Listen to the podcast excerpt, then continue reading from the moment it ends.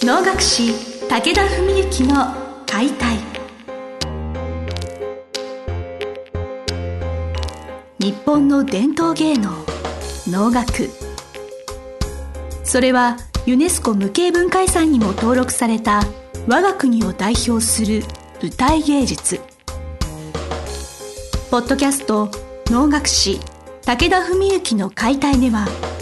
関税流して方として数多くの対局を演じてきた能楽師武田文幸が600年以上の歴史を持つ能楽を優しく解説。能楽師として自らの経験とその思いを語ります。今週も始まりました花をつかむ心を広げるお能を通して今を語る武田文幸の解体。司会進行の小菅圭一です。文吉先生本日もよろしくお願いします。よろしくお願いします。ちょっとあの番組自体からちょっとお久しぶりという形で、はい、リスナーの皆様にちょっとお待たせをしてしまいましてちょっと先生もちょっとご体調がよろしくなかったりとか、いろいろあったとのことだったんですけど、はい、ちょっとだいぶご心配をおかけしてしまったと思うんですが、まあ、あの11月2日に文の会がありましてまあそこからもう本当に息つく間もなくね、え中3日でイギリスの公演に行ってで15日に深夜帰ってきて中2日で大分に行きまして大分で車中発表会。でその翌日20日の日にインフルエンザ発症ということで まあ翌日21から24まで引きこもって休養を余儀なくされ、まあ、そのまあ25からまたまた行き着く間もなくずっと今日に至ると、まあ、今12月半ばなんですけど、まあ、ただ実は昨日であの大方の年内能楽堂でやる舞台は終えまして、はい。まあ、あと杉庵でちょっと2つぐらい公演はあるんですけれども、まあ、ようやっとちょっと精神的には落ち着いたなという感じです。はいいや本当お忙しい日々が続いてるのがちょっとはためでも分かりなんか連絡するのもなんか忍びないような感じで。はいあの、はい、リスナーの方にもですねだいぶ期間が空いてしまったんであの随分ご心配をおかけしてしまったんじゃないかと思うんですけど。あでもねあのこうしてお届けできて本当に良かったなと思います、はい、それで今、まあ、12月半ばぐらいで、はい、まあ、第3回文の会から、まあ、1か月ほど、まあ、ちょっと時間経ちまして、まあ、その文の会について先生から見て、はい、ちょっといろいろ思いとかごご感想をいただけたらなと。そうですね、はい。まああのおかげさまで本当に3回連続で、まあ、満席のね盛況にしていただいて本当に、まあ、お力添えいただいた皆様お客様にも本当に心から感謝申し上げるといったところなんですけれどももともと3回一括りってねなんとなくこうイメージして大体1回2回3回とね一般的に言うと大体お客さんが減っていくっていう場合が多いと思うんで なんとかそうならないようにという目標でねこうやってきた中でまああの本当にまあそういう意味では目標十分にね達成できましたし、まあ、この、まあ、自分の道場寺一点に絞っての話はまあちょっとまた改めてとしまして、はい、全体という部分でも、まあ、本当に妥協なく選んだ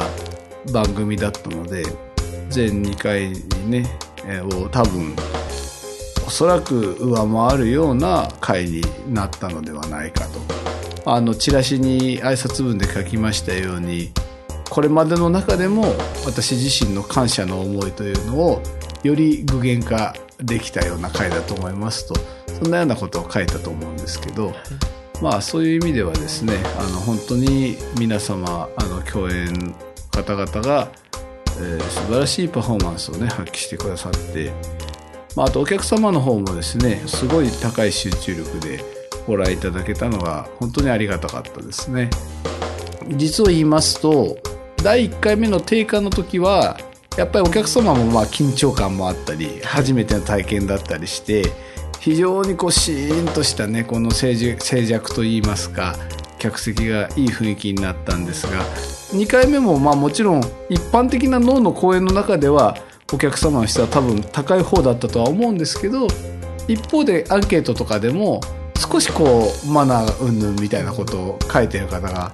幾人かいらっしゃいましてですね。でそういえばまあ前回の時はちょっとそういう静寂に特化したようなアナウンスをあんまりしなかったんですよね。でまあそこで、まあ、今回はやっぱり道成寺乱拍子の静寂もあるしちょっとこれはした方がいいんじゃないかと思ってそれであの冒頭にね配り物の1枚のプリント紙にその線の暇が面白きというね要するに動かない時あるいは静寂何も音がしてない時こそ演者も心を動かしてますとお客様も一緒に舞台を作ってくださいというようなねそういうメッセージを1枚の紙でお配りしたんですよね。まその効果もそれなりにあったのかやっぱりすごくお客様たちからのお声でも検証のお客様の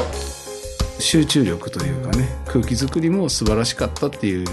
お声を随分いただきましてね、はい、それは本当に嬉しい限りでした。私の、まあ、話になってしまうんですけれど、えこの番組がまあ始まる前、まあ、3年前4年ぐらい前まで私一度もお能を見たことがない人間だったんですね。やっぱ30ぐらい。まではいはい、でそういう人間が、まあ、第1回第2回第3回と、まあ、舞台に私も育ててもらってるっていうそのことを感じることがありましてやっぱそのお客さんもまあ集中する回を重ねるごとにお能を見る目が養われてくるのかなって思った次第そうですね。あのそういうふうなお声をいただくと本当に嬉しくてでも実際それはあのやっぱりお一人やお二人ではなくて結構そういうことをね言ってくださる方が結構いらしてそういう面では間違いなくそういうふうになってるんだろうなっていうのは感じます。ありがたいことだなと。まあ、あの僕は番組の内容のこと中身の方のことで言いますとね、うん、あの最初にくぬぎに、まあ、熊坂の姉妹を回せましてでまあこれはねまああのまあ別に全国放送のテレビでもないのでね、まあ、私に興味がある方が聞いてくださってるという前提で言いますればですねお客様は何にも分かんなかったと思うんですけど彼はちょっと失敗したんですね実は。そうそうだったんですね。そうそうなんです、はい、ちょろっと失敗したんです、はい、でまあちょろっとというのはまああの非常に甘い言い方なんですけど、まあ、僕らの感覚で言えば結構厳しく叱らなきゃいけないような失敗をしたんですけど、ただ全体として別にどうしようもなかったっていうわけじゃないんですよもちろん。ただ一個でも間違えたらやっぱそういうのを厳しくね修正していくっていうのが我々の世界のね育成方法なので。で、まあ、そういうんででよくそういう失敗をするとこれ玄人会とかお素人の発表会っていうのを問わずね冒頭の方で誰かが失敗するとその失敗が結構2人目以降にも連鎖するっていうふうに言われてるんですよ。ジンクスですか、はい。なんかそういうね、はい、のは結構言われてて。でちょっとこれこの野郎と思ってなんてことしてくれんだよ 俺登場人真ん前でって実は思ってたんですよ。はい、そしたらもう本当に一瞬にしてそれ振り払ってくれたのが同年代3人のね姉妹。まあ僕は姉妹を待ってもらって全然お能を知らない人もね姉妹が何か分かんない人が見てもあなんかいいかもって思ってもらえるような同年代の実力やねそういうパッションのある役者3人まあ宗則は同い年、うん、えー、永山慶三さんと坂口孝信さんは一つ上なんですけどね、まあ、修行を勉強してきた期間もあの時期も同じような人たちでまあ、彼ら3人がねもう一瞬にしてそういう僕の中ではちょっと一瞬こう空気が濁りかけたものをもう振りはま払ってあまりあるぐらいの風を吹かしてくれてね。でまあ東次郎さんのお狂言はあの生では拝見できなかったんですけどまあもちろんねそれはもう語るまでもなく、はい、そして、まあ、3人の、ね、先生の、まあ、父と酒井音重さん野村史郎先生の重鎮の姉妹、まあ、それも全部幕の横からね生で拝見したんですけども。まあ本当に素晴らしいね、まあ、国の宝ですねいわばね。そういう方々のあれであって。まあ次の、まあ、大江元と三郎太さんの前林はもう自分は装束着始めるんで拝見できなかったんですけど、もうそこまででねあこれはまあ正直切符代としては、ね、決して安くないあの催しではありましたけど、はい、まああの大半これでもうここまでで皆さん十分満足いただけてるんじゃないかと、まあ、僕的にはあの安心してですね。メインが控えておりますので、はい、まああの道場中はねまあもちろんそれなりにはやんなきゃいけないんで別に気を抜くとかそういう話ではないんですけどもすごく安心してね、まあ、僕の狙い通りというかね期待通り期待以上のねクオリティを示していただけたのは本当にありがたいことでしたね。ですからまあお客様も本当にそこまでの時間で十分にねなんか楽しみつつ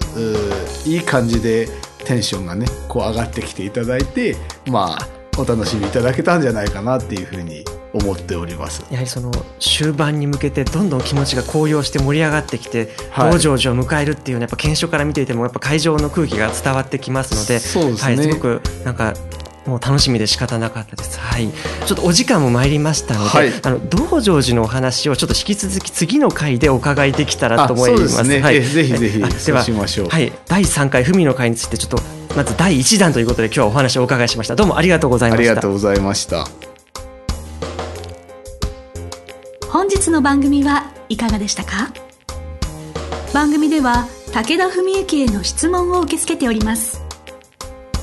ウェブ検索で武田文幸と入力し検索結果に出てくるオフィシャルウェブサイトにアクセス。その中のポッドキャストのバナーから質問フォームにご入力ください。ぜひ遊びに来てくださいね。